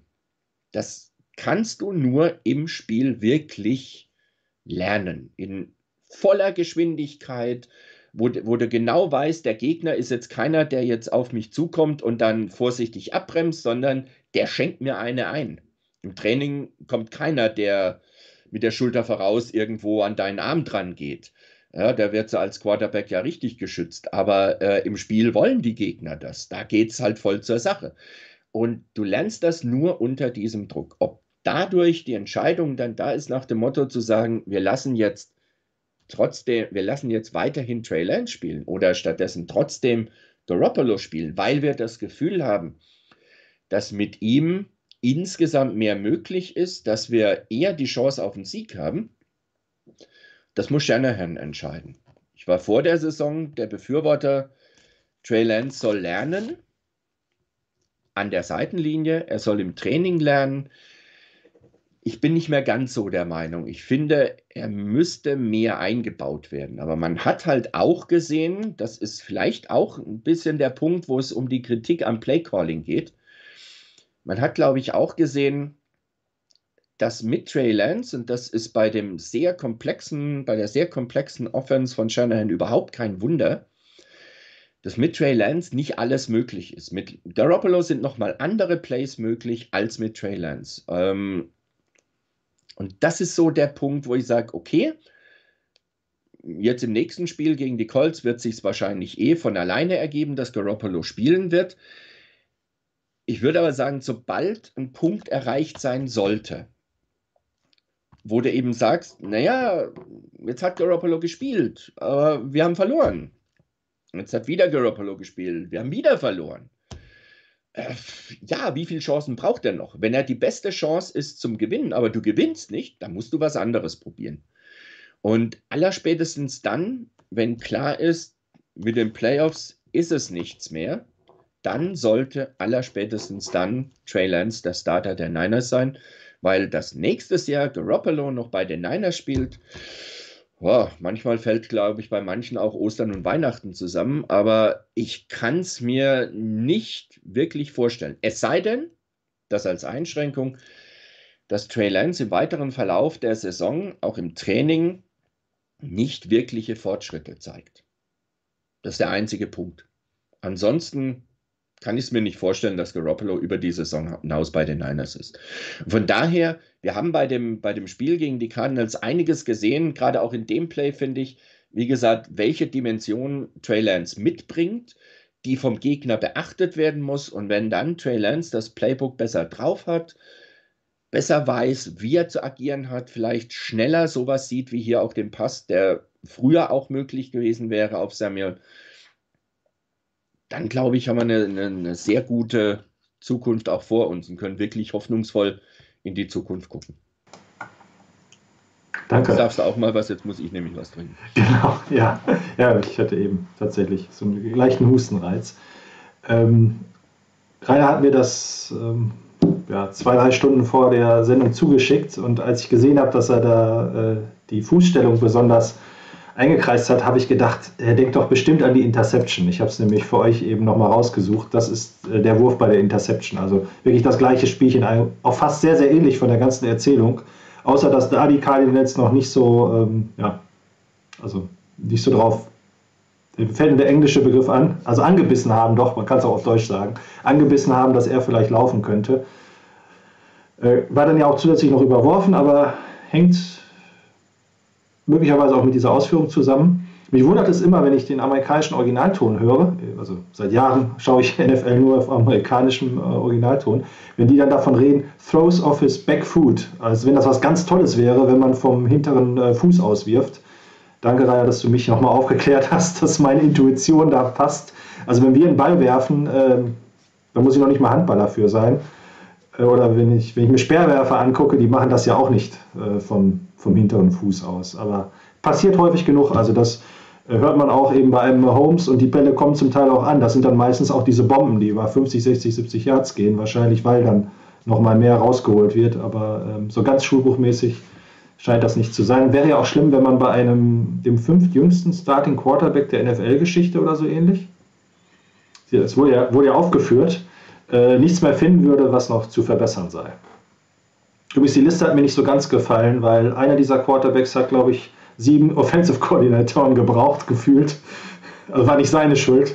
Äh, also Alex Smith gehört ja auch dazu, der ungefähr im selben Alter wie Trey Lance war. Und die anderen sagten einem vom Namen her jetzt ja auch nicht ganz so viel. Aber äh, wieso ist er kein Jahrhunderttalent? Ich glaube, LeBron James ist damals auch direkt aus äh, High School äh, in die, oder Kobe Bryant war es auf jeden Fall auch, der direkt aus der Highschool meines Wissens in die NBA gegangen ist und brauchte halt auch äh, weniger Reifezeit als manch anderer Spieler oder Sportler.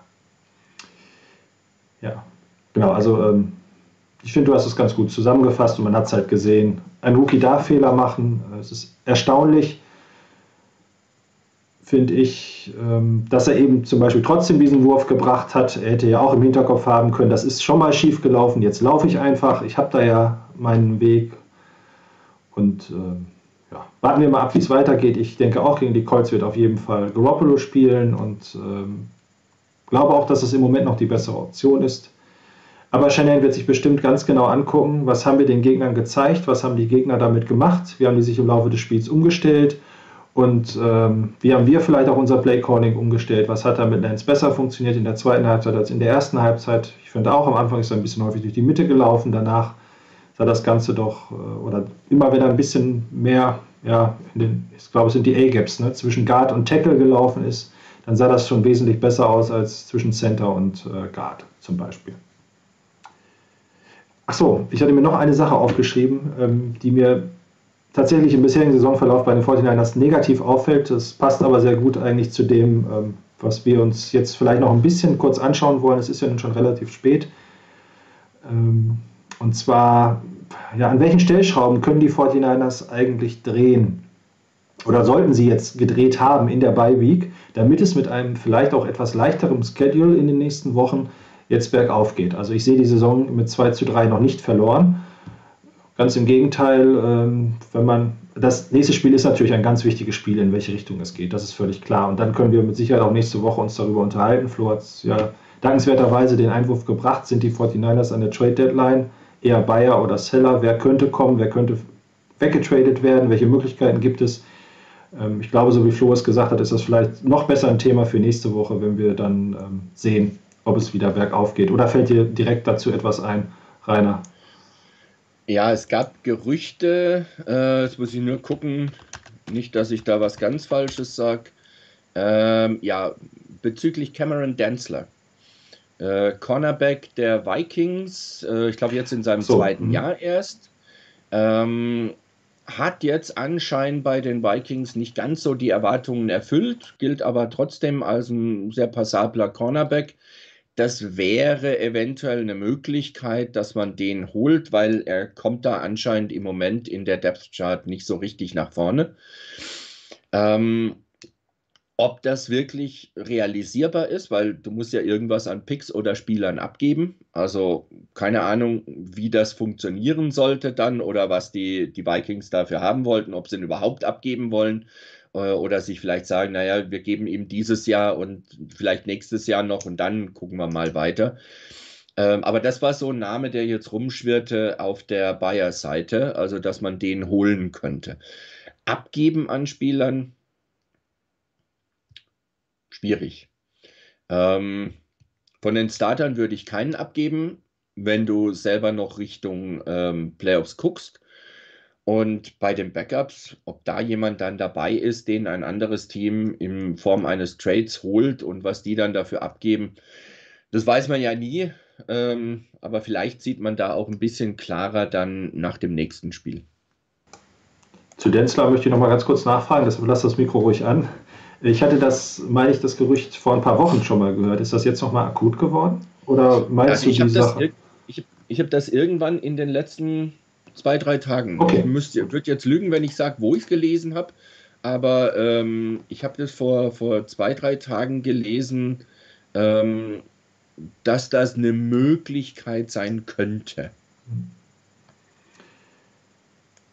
Wenn wir uns die letzten Spiele anschauen, ähm, sind, glaube ich, die meisten auch meiner Meinung, behaupte ich jetzt einfach mal. Ich denke, es ist auch Reiners Meinung, dass die 49ers als erstes daran ansetzen müssen, dass sie wieder eine ja, Identität in der Offense finden, beziehungsweise die Offense in einen gewissen Rhythmus kommt. Das liest man ja auch von allen Spielern. Also Garoppolo hat es ja auch schon gesagt vor ein paar Wochen. Und das beginnt mit Sicherheit mit dem Laufspiel, was längst noch nicht so funktioniert, wie man sich das gewünscht hat. Es gibt ein paar schöne Statistiken, die äh, Matt Barrows, glaube ich, herausgesucht hatte. Ich möchte euch die jetzt nicht alle zeigen, weil ich sie dann gleichzeitig vorlesen würde. Das ist dann ja auch immer ein bisschen ermüdend. Er hat zum Beispiel heraus, oder mal herausgearbeitet, wenn die Gegner mit acht Mann in der Box stehen, also ganz klar gegen den Lauf aufgestellt sind, wie viele Yards die 49ers dann im Schnitt machen im Vergleich zu dem, was man wiederum erwarten könnte. Also das sind ja so diese neuen analytischen, metrischen Statistiken, die gar nicht so schlecht sind, die Spielsituation zu analysieren und zu gucken, war es jetzt ein gutes Play oder ein schlechtes Play. Drei Yard Lauf kann, je nachdem, was man betrachtet, also wenn Lance in der Situation nur für drei Yards gelaufen wäre, wären wir uns alle einig gewesen. Zumindest so wie das Spiel, das Play sich entwickelt hat, äh, war da mehr drin. Ja, und äh, 2020 war natürlich das beste Jahr, was die 49ers da hatten. Äh, Wilson mit 0,6 Yards, obwohl der sehr häufig gegen acht Mann in der Box angetreten ist. Und Ryan Mostert, der seltsamerweise ganz selten gegen acht Mann in der Box gespielt hat, hat sogar 0,7 Yards zusätzlich geholt. Addieren wir das bei 20 Läufen drauf, hast du schon 20 Yards mehr, damit wahrscheinlich zwei, drei First Downs mehr. Also es hört sich immer so klein an, aber es ist schon ein wahnsinniger, ähm, ja, ein wahnsinniger Effekt. Und dieses Jahr ist Mitchell bei 0,16, obwohl wir alle der Meinung sind, ich glaube, bis auf ein Spiel gegen Philadelphia, meine ich, da wären wir nicht, hätte uns nicht ganz so gefallen, aber sonst hat er uns wirklich gut gefallen. Und äh, Sherman steht nur sogar noch da drüber, aber da muss man auch sagen, der ist ja insgesamt gefühlt nur fünfmal gelaufen und äh, meistens dann auch, wenn die gegnerische Verteidigung schon müde war. Also da kann man jetzt nicht unbedingt daraus ableiten, wer der bessere Quarter äh, Running Back ist, aber es ist schon ein großer Unterschied zwischen 0,6, 0,7 oder 0,2 Yards pro Lauf. 2019 äh, war auch Mostert überragend mit auch knapp 0,55 Yards. Was dann aber zum Lauf auch noch auffällt, wir hatten es letztes Mal schon thematisiert, wir beide, ähm, sowohl Alex Mack, der uns da nicht ganz so gefällt, aber insbesondere auch Mike McGlinchey, dessen große Stärke es ja immer gewesen ist, dürfen gerne im Laufspiel ja, nochmal einen Schritt machen. Ähm, ich glaube, da ist halt auch noch äh, Verbesserungspotenzial. Wo immer das bei McGlinchey, woran es liegen mag, im Moment wird er da wohl nur auf Platz 23 der Guard, äh, Tackles geführt. Also jetzt nicht nur auf die Right Guard Position bezogen, sondern auf alle Tackles bezogen. Ist halt immer noch Mittelfeld, oberes Mittelfeld, aber nicht mehr so überragend und fehlt garantiert auch. Dass Kittel wieder ausfällt, wissen wir auch, aber ähm, ja, da müssen wir irgendwelche Wege finden, glaube ich, damit eben dieses schnelle Einf ja, damit die Offense ins Rollen kommt. Ne? Hier mal ein Pass, aber zur Entlastung immer wieder ein Laufspiel ich finde es an der Stelle auch wirklich sehr, sehr schade, ähm, dass Aaron Banks anscheinend so gar nicht in Frage kommt, einen nun weiß Gott nicht überzeugenden Brunskill abzulösen. Ähm, auch da in der Vorbereitung jetzt auf die Sendung, ich habe mir da, wie gesagt, verschiedene Analysen auf YouTube angeguckt. Ähm, McClinchy einmal bei einem Play völlig den falschen Mann genommen. Also wirklich katastrophal falsch entschieden, wen er da blocken soll. Er hat da quasi, äh, ja, leere Luft geblockt, ähm, ist dadurch ein Second Level zu blocken, wo gar keiner war, statt den Mann zu nehmen, den er blocken muss in dem Moment. Also eine völlig falsche Entscheidung getroffen. Und bei einem vierten Down mit zwei Yards, als äh, Trey Lance laufen sollte äh, mit dem Pulling Guard, da kam Laken Tomlinson rüber. Das Problem war, dass ähm, ich glaube, es war Brunskill von JJ Watt einfach ein Stück nach hinten geschoben wurde. Und damit konnte Tomlinson nicht vernünftig rumkommen, um als Vorblocker da zu sein. Ich glaube, Kai Juszczyk war noch einigermaßen, oder war es Juszczyk? Auf jeden Fall einer, der, der wurde dann aus der Position gebracht. Und dann war das Play tot. Das müsste gleich der erste, vierte Versuch gewesen sein. Ja, ich glaube, Ja. da war es. Ja. Das, da war das Play dann sofort tot, weil einfach das Blocking nicht gepasst hat.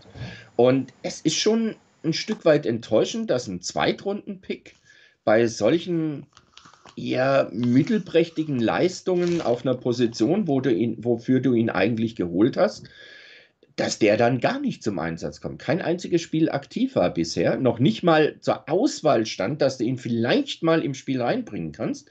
Ähm, und auch wenn John Lynch sagt, ja, wird ein guter Spieler für uns sein und sowas, ja, was soll er sagen? Soll er sagen, wir haben eine, eine Nulpe gedraftet? Das würde er auch nicht sagen. Also von daher, da hoffe ich, dass jetzt Aaron Banks wirklich mal ein paar Schritte nach vorne macht oder dass die Niners irgendwann mal sagen, ja, okay, ähm, wir probieren es einfach mal. Also vielleicht wird es ja doch besser im Spiel. Also da hoffe ich, dass ein bisschen was tut, weil diese Right Guard Position ist so ein, ein Schwachpunkt der Niners schon eine Weile und in Verbindung mit dem, dass McGlinchey als, als Right Tackle auch seine Momente hat und zwar leider, wie ich finde, ein bisschen zu viele schwache Momente hat, nimmt dir das einiges weg. Ja. Passt wunderbar. Dann zeige ich es einmal, was er herausgearbeitet hat zum, zum Passspiel der 49ers. Äh, bleiben wir doch Ohne dass ich es vorher gesehen hatte. Richtig, genau. Äh, die äh, bleiben wir bei der mittleren äh, Zahl gleich, wie viel äh, Pressure im Schnitt pro Spielzug denn ähm, auf den Quarterback in, in Passsituationen unsere Line zugelassen hat. Und dann sehen wir natürlich ganz klar, Brunskill und McGlinchey ähm, ja, sind da deutlich schwächer und auch schwächer als der Durchschnitt der Liga, haben sich beide so gut wie gar nicht verbessert im Vergleich zur Vorsaison. Da war uns bei McGlinchey 6% und bei Brunskill waren es, glaube ich, 4,8%, habe ich gelesen. Mac allerdings ähm, sieht sehr gut aus, wobei ich jetzt natürlich durch die Mitte eher seltener äh, der Druck kommt als ähm, über die linke bzw. rechte Seite. Du hast ja eben auch nochmal angesprochen, die Quarterback-Situation, mit wem ist mehr möglich.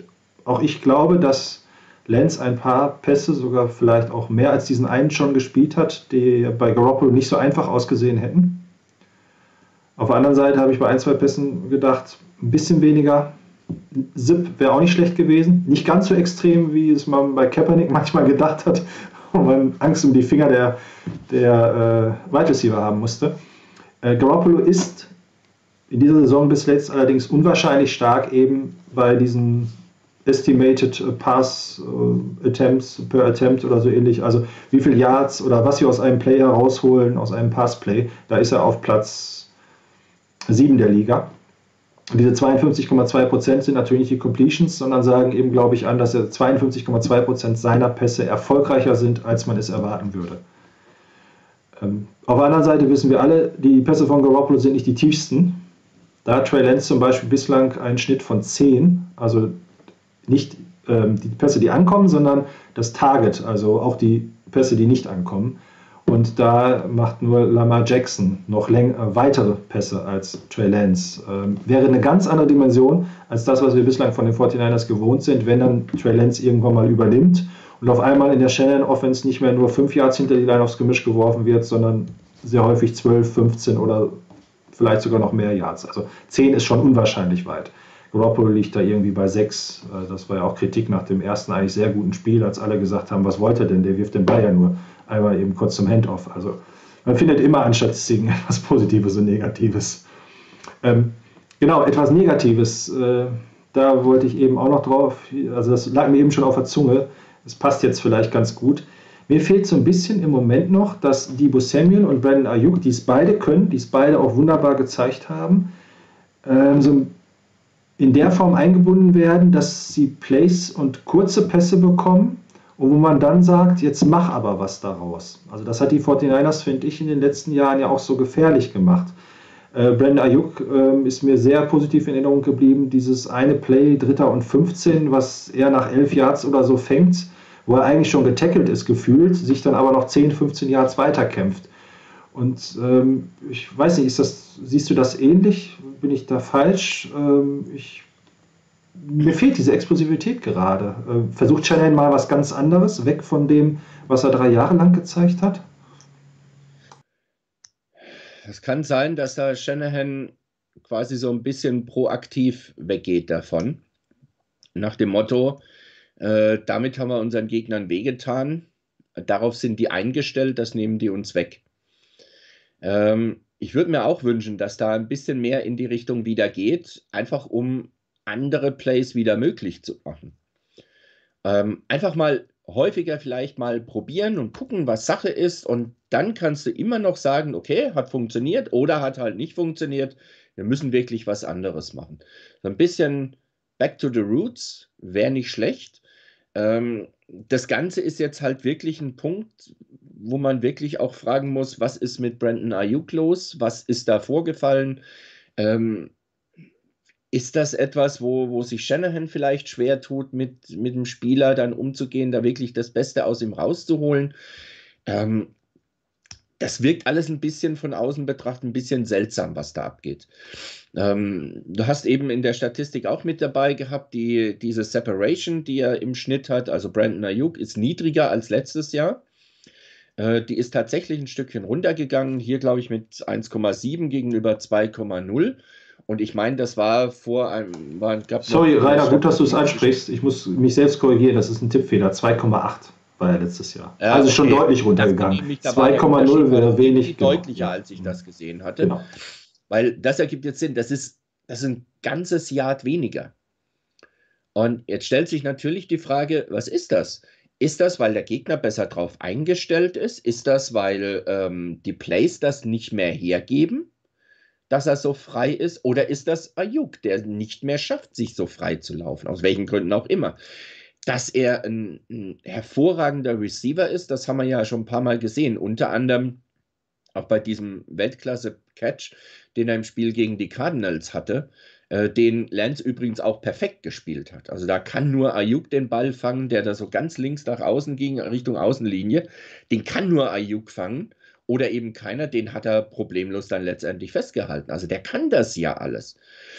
Hier Brandon Ayuk mehr im, im, in das Spiel einzubinden, wäre auch eine Option, um das Laufspiel wieder besser zu machen. Weil wenn du den wieder beachten musst, dann musst du deine Defense schon wieder anders stellen, was wieder vorteilhaft für, die, für das Laufspiel sein kann. Ähm, beim Thema Laufspiel, ähm, es ist jetzt natürlich spannend zu sehen, ähm, ob Michael Hasty relativ schnell wieder aktiviert wird.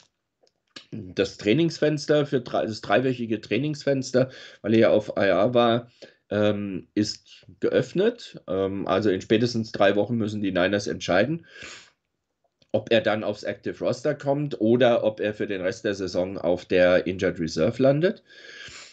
Das wird natürlich spannend, wenn Jamichael Hasty wirklich wieder mitmischen kann, wie sich das Laufspiel dann entwickelt. Weil für mich, ich habe das glaube ich auch in der letzten Sendung, die wir zusammen hatten, auch gesagt, ähm, für mich war Hasty, wenn du die, die Depth Chart auf Running Back anguckst, für mich Running Back Nummer 3. Ähm, Nummer 1 war Mostert, Nummer 2 wahrscheinlich Jeff Wilson, Nummer 3 Jamichael Hasty. Ähm, das war so in etwa die Dimension. Und wenn der wieder da ist und zu der Leistung finden kann, die er ja auch schon gezeigt hat, dann wird spannend, ob das Laufspiel dann immer noch Probleme macht oder ob das Laufspiel der Niners dann wirklich das ganze Spiel tragen kann und die ganze Offense auch tragen kann. Ja, Aber was halt fehlt, vielleicht das noch als letztes, was halt fehlt, sind wirklich diese, diese explosiven Runs von Raheem Mostert, äh, mit denen er halt auch mal 20, 30 Yards machen kann, wo, er, wo du immer beachten musst. Vielleicht auch ein bisschen das Problem, dass das Blocking nicht immer ganz so passt, wie es sein sollte. Aber diese Explosivität, die, die Moster da an den Tag gelegt hat, die fehlt den Niners einfach im Moment. Und die kriegen es auch nicht so schnell zurück. Ja, ich meine, war ja in jeder Saison immer der schnellste Spieler. Also und sogar meistens mit mehreren Läufen. Äh, zumindest ganz, ganz vorne dabei. Ähm, gut, dass du Ayuk nochmal angesprochen hast. Was seltsam ist, finde ich, er hat letztes Jahr die Offense ja fast alleine getragen. Also ähm, da konnte sich der Gegner eigentlich auf ihn einstellen und er hat so unwahrscheinlich stark gespielt.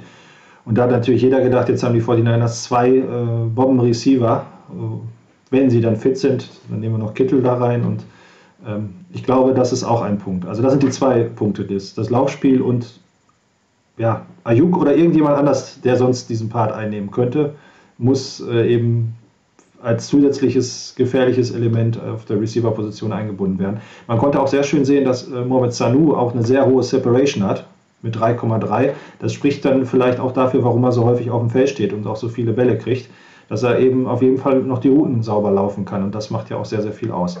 Für die Defense gab es auch ein paar Punkte. Ich möchte nur ganz kurz eine Chart zeigen, weil die finde ich schon sehr beeindruckend. Die Chart ähm, zur Defense.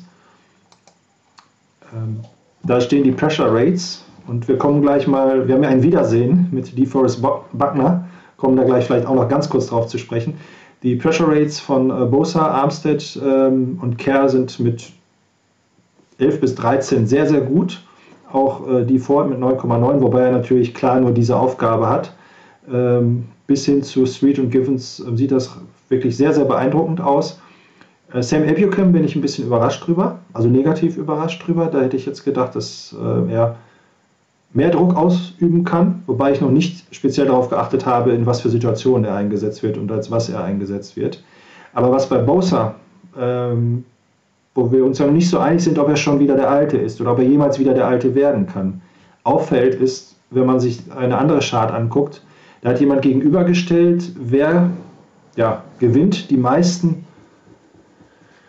ähm, Zweikämpfe an der Line of Scrimmage, wenn es um den Passwash geht, gegen seinen O-Liner. Da ist JJ Watt, ähm, trotz sein, nee, TJ Watt, Entschuldigung, TJ Watt ganz oben. Aber wer wird auch wie häufig eben ins Double Team genommen und doppelt gedeckt? Und da ist Nick Bosa eigentlich von denen, die halt äh, ja, viel im Double Team stehen und trotzdem noch viele ähm, dieser ja, Dreikämpfe sind es dann ja schon fast gewinnen. Ja, es steht ja fast alleine da. Also ähm, er ist schon, spielt schon eine gute Saison. Also hat ja nun auch schon 5, 6, ähm, habe ich Nick Bosa gesagt oder Joey? Ich glaube Nick, ne? Oder einfach nur Bosa. Wir wissen auf jeden Fall, von wem ich rede. genau. Ja, das, äh, und zum Beispiel äh, DeForest Buckner taucht da gar nicht auf. Wenn ich die Colts mal sehe, fällt er mir auf, dass er auch gute Aktionen hat, aber ähm, genau. Vielleicht gleich nochmal. Ja, was, was hier vielleicht auch auffällt, das hatten wir ja, glaube ich, auch schon mal, oder ich hatte es auch schon mal eingebracht, da wart ihr aber, glaube ich, in der Sendung. Ähm, genau. Rick Armstead richtig. spielt eigentlich eine, eine richtig gute Saison. Das schlägt sich nicht nieder in Sex, aber der spielt eine richtig gute Saison. Das ist einer, der der wirklich auch den, den Gegner dazu bringt, dass die Plays ähm, zerstört werden, dass die Plays schwerer gemacht werden. Er bringt Druck auf den Quarterback, spielt eine richtig gute Saison, unauffällig. Das sind so Sachen, die, die uns dann häufig überhaupt nicht auffallen. Ähm, ich glaube, mindestens ein Sack von, von Bosa geht schlicht und ergreifend auf das Konto von, von, ähm, von Armstead weil der den Weg zugemacht hat und damit äh, Bosa die Möglichkeit hatte, den Sack zu machen. Also von daher, das ist eine Saison, die gut ist, bis sehr gut ist. Wie gesagt, es fehlt halt an dem, was jetzt so herausstechend ist. Also diese Geschichte von wegen, ja, hier, guck mal, wir haben ein Sackmonster äh, mit 5, 6, 7, 6 in den ersten fünf Spielen. Das ist bei Armstead nicht da, aber er hat halt auch einen gewissen Job, den er machen muss und das mit dem Druck auf den Quarterback, das macht er sehr gut. Und die Sacks, ja, mir ist letztendlich egal, wer die macht. Ähm, und wenn Armstead zehnmal in zehn Spielen oder zehnmal in fünf Spielen dafür sorgt, dass jemand anders den Sack machen kann, dann ist auch okay. Ja, also was das Thema Statistiken betrifft, Chandler Jones, ich hatte es gar nicht mitbekommen, hat glaube ich 5 Sex im ersten Spiel. Und ich weiß nicht, wie viel er danach gemacht hat und deshalb wird trotzdem keiner sagen, Chandler Jones ist ein schlechter äh, Linesman. Also genau, gebe ich dir völlig recht. Und Arik Armstead, nur nochmal die Zahl weil du eben sie ja nicht mehr sehen konntest, also 13,1 Prozent. Genau, Armstead oder Buckner, das war ja so ein bisschen die Frage in der vorletzten Offseason und so kommen wir dann jetzt doch langsam zum letzten Part unserer Sendung äh, zur Vorschau auf das Spiel gegen die Indianapolis Colts. Irgendwie haben wir Pech mit dem Kalender, also äh, ist ja sowieso mitten in der Nacht, aber noch nicht mal eine Uhrumstellung. Also das kriegen, wir, das äh, kriegen wir dann erst nächste Woche, dass wir die Spiele aus den Vereinigten Staaten noch eine Stunde eher zu sehen bekommen. Ich habe mal ganz kurz ein bisschen rausgesucht, wofür die beiden Mannschaften bislang vielleicht stehen im Saisonverlauf. Also alle fünf Spiele der 49ers waren enge Spiele mit einer Possession, also auch ein 41 zu 33 wäre ja theoretisch mit einem Touchdown plus Two und Conversion auszugleichen. Die 49ers Defense macht halt wirklich einen recht guten Job. Also Yards per Game, natürlich häufig, manchmal hat der Gegner auch ein kurzes Feld gehabt, schnell scoren können, aber trotzdem, ähm, trotz der Ausfälle und alles, was wir haben und des Koordinatorenwechsels, sieht das richtig gut aus. Ein ganz großes Problem vor den 49ers, was ja auch immer mal wieder thematisiert ist, ist die Turnover Margin. Also wir haben erst zweimal dem Gegner den Ball abgenommen. Das heißt, vielleicht dann doch mal an der gegnerischen 15 äh, einfache Punkte zu kriegen, wobei das ja auch nicht gesagt ist, dass man dann sofort scoret. Ähm, stattdessen, wenn wir an das Seattle-Spiel zurückdenken, werfen wir den Gegnern die Bälle in unserer eigenen Red Zone dahin. Also ähm, das dürfte langsam in die andere Richtung gehen, weil das nämlich genau auch die Stärke der Colts ist. Die haben äh, zwölfmal bereits dem Gegner den Ball abgenommen und äh, den 49ers damit einiges voraus. Mir ist da auch aufgefallen, dass sie sehr, sehr diszipliniert spielen, mit 24 Strafen, gemeinsam mit den Rams die wenigsten in der Liga. Das ist auch immer häufig ein gutes Zeichen, wenn man wenig Strafen kassiert, weil man so dann auch den Gegner mal eher vom Feld holt oder den eigenen Drive am Leben hält. Und Carson Wentz äh, ist unter Frank Reich, wenn ich mich jetzt nicht vertue, der ihn da hingeholt hat, wieder aufgeblüht. Äh, zumindest von rein von den Statistiken her. Erst eine Interception geworfen, neun Touchdowns, 102er Passer-Rating, was bei ihm auch für seine Leistung steht und jetzt nicht einfach nur, weil die Statistiken da beim klassischen Rating vielleicht äh, manchmal etwas zu hoch sind.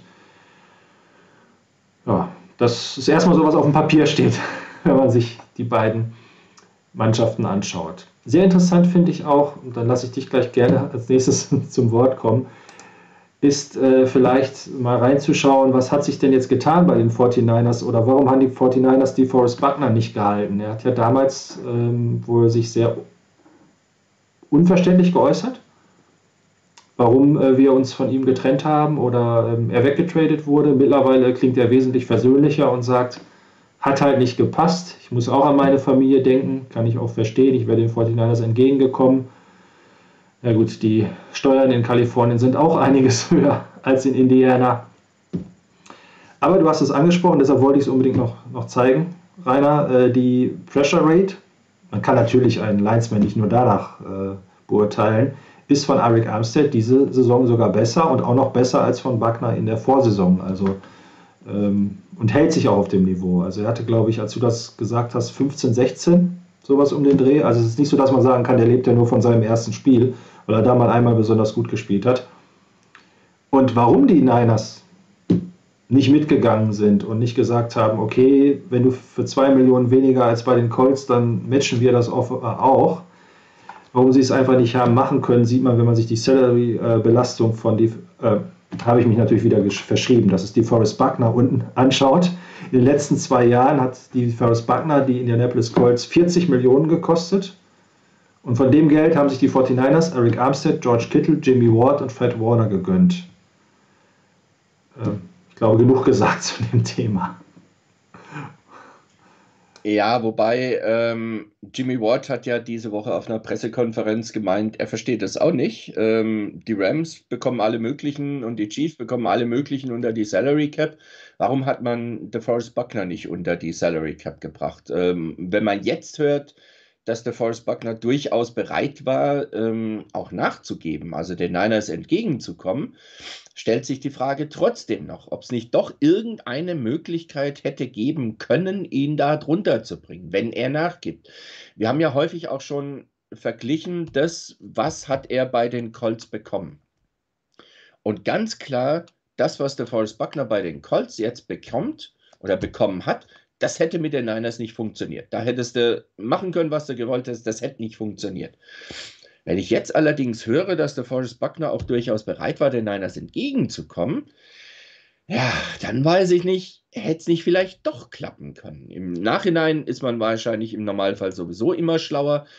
Also von daher ähm, hilft es auch nicht, da groß drüber nachzudenken, weil du kannst eh nicht mehr ändern. Es ist, wie es ist, Punkt Ende. Aber was halt mit, mit Buckner gegangen ist, ist nicht einfach nur ein guter Spieler, sondern einer, der auch nach allen Aussagen, die du jetzt auch im Vorfeld hörst, der halt auch im Lockerroom extrem wichtig war, der als Leader anerkannt war, der ähm, ja auch jetzt nicht als Rookie dann gegangen ist, sondern ein paar Jahre später erst. Es war ein Leader, es war ein ganz wesentlicher Faktor in dieser D-Line, in dieser Defense überhaupt und damit auch fürs ganze Team, der auch gegangen ist. Und vielleicht hätte man da doch irgendwie einen Weg finden müssen. Wie gesagt, jetzt so im Nachhinein wenn man weiß, okay, Buckner wäre auch entgegengekommen, hätte man einen Weg finden können. Ich fand das dann allerdings von Buckner, ja, also das ist Jammern auf ganz hohem Niveau, nach dem Motto, ja, ich muss auch an meine Familie denken, da war gerade ein Kind unterwegs. Also ich denke mir ja immer, meine Güte, du kriegst da was weiß ich, wie viel zig Millionen. Also da wird doch für dein Kind noch irgendwie Windeln und Kleidung für die nächsten paar Jahre auch möglich sein. Es sei denn, dass du natürlich sagst, ja, ich möchte meine Familie für die nächsten drei Generationen absichern mit meinen Verträgen. Das ist dann wieder eine andere Geschichte. Aber gut, okay, es ist wie es ist. Wir werden ihn nicht zurückholen können in der Richtung. Wir werden die Zeit nicht zurückdrehen können und dann doch noch einen Weg finden können. Wir müssen mit dem leben, was jetzt da ist. Äh, Buckner wird sicherlich zeigen wollen, ähm, hey, es war ein Fehler, dass ihr mich habt gehen lassen. Und ich hoffe, dass die Niners in der Lage sind zu zeigen, ja, vielleicht war der Fehler nicht ganz so groß. Ja. Genau.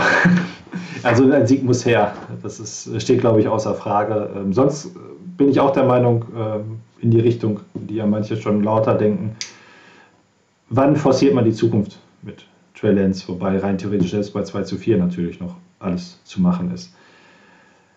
Ja, wir haben es eben schon thematisiert. Also die Colts, äh, Carson Wentz hat sich ähm, ja, wiedergefunden dort, haben also eine recht stabile Quarterback-Situation, haben mit Sicherheit auch einen Playcaller, der äh, ja, das, das sehr gut macht, haben mit Jonathan Taylor, wenn ich mich mit dem Vornamen jetzt nicht vertue, ja, einen Running Back, der äh, ja, erstmal zu stoppen ist, wo wir wieder bei meinem Lieblingsschlüssel zu einem Sieg sind, aber ich glaube, das sagt einem auch jeder andere Coach, es sei denn, man spielt College Football und ist dem Gegner athletisch haushoch überlegen. Äh, ohne ein funktionierendes Laufspiel wird es ganz, ganz, ganz schwer. Ähm, und ja, ähm, Quentin Nelson ist wieder zurück. Ähm, wir haben eben schon so ein bisschen philosophiert, er darf jetzt wieder mittrainieren. Das, sie haben ihn quasi zurückgeholt von der Injured Reserve List wenn er nicht dabei wäre, halte ich es schon für eine ziemliche Schwächung für die Colts. Also ich hätte nichts dagegen, wenn er sich noch ein bisschen schont und erstmal äh, etwas braucht. Aber auch von den 49ers gibt es vielleicht von der verletzten Seite äh, gute Nachrichten. Rainer, du hattest ja schon ein bisschen recherchiert auf dem Board, vielleicht für alle nochmal.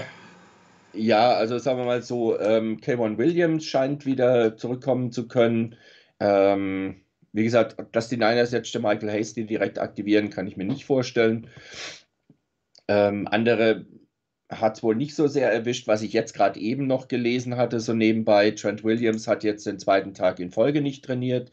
Javon Kindler hat nicht trainiert, den zweiten Tag in Folge. Das, da klang jetzt anscheinend Shanahan auch ein bisschen pessimistischer und das wäre natürlich sehr, sehr schade in Sachen gerade Run Defense gegen Jonathan Taylor, äh, den du definitiv kontrollieren musst. Und naja, wenn es um Schlüssel zum Sieg geht, ähm, es sind wie in vielen Fällen eigentlich fast dieselben. Du musst verhindern beim Gegner, gerade mit einem Running Back wie Jonathan Taylor, äh, dass die wirklich ins Laufen kommen. Du musst sie zum Pass zwingen. Jetzt hast du eben gesehen oder hast du eben ja gezeigt, ähm, wie, das, äh, wie die Saison von Carson Wentz aussieht. Also du musst den Spagat hinbekommen, Wentz wirklich ernsthaft unter Druck zu setzen, ihn aus dem Rhythmus zu bringen, ohne nur auf den Lauf zu gehen, äh, auf den Pass zu gehen. Du darfst den, den, den Lauf der, der Colts nicht unterschätzen. Den musst du stoppen und im richtigen Moment zuschlagen. Das klingt nicht nach einer Binsenweisheit, ist aber so. ich sehe die Niners aber gerade auch mit dem, wie sich, ähm, wie sich der Miko Ryans bisher schlägt als Defensive Coordinator und wie die Defense bisher abliefert, da halte ich die Niners durchaus für in der Lage, ähm, die Colts bei jetzt nicht extrem viel, also bei relativ wenig Punkten zu halten. Ob es unter 20 ist, das weiß ich jetzt nicht, das könnte knapp werden. Aber man kann die so halten, dass man gewinnt. Der entscheidende Schlüssel für mich, es ist jetzt völlig egal, ob jetzt wirklich der Roppolo spielt oder ob ein anderer Quarterback da ist. Der entscheidende Schlüssel für mich für den, für den Sieg jetzt am Sonntag ist, die Offense muss performen. Die Defense wird, da bin ich ziemlich überzeugt, eine ordentliche Leistung hinbekommen, aber sie kann das Spiel nicht alleine gewinnen. Wäre natürlich schön, Pick 6, ähm, Greenlaw hat mal vorgemacht, wie es geht. Äh, Wäre schön, wenn ein anderer das mal nachmachen würde, klar. Aber du musst das Spiel gewinnen in der Form, dass die, die Offense die Punkte macht, wenn dir die Defense die Chance dazu gibt.